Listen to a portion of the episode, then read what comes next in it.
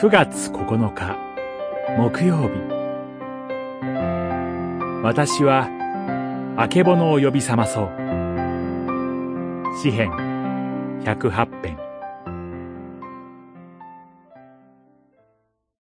私の誉れよ。目覚めよ。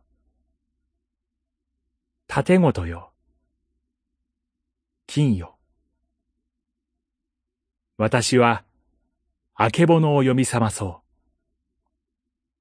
主よ、諸国の民の中で、私はあなたに感謝し、国々の中で褒め歌を歌います。108編、2節から4節この詩編は、57編と60編、それぞれの後半部分を合わせて一つにしたものです。57編は苦難の中で神の助けを確信する詩篇でした。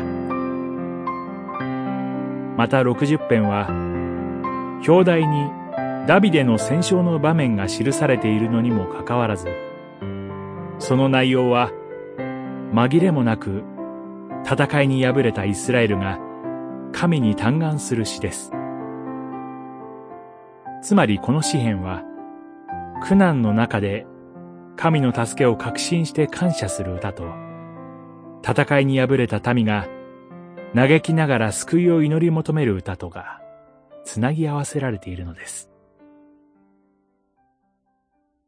私たちは、物事が順調に運ぶときには、当然のように神に感謝し、救いの恵みを喜ぶことができます。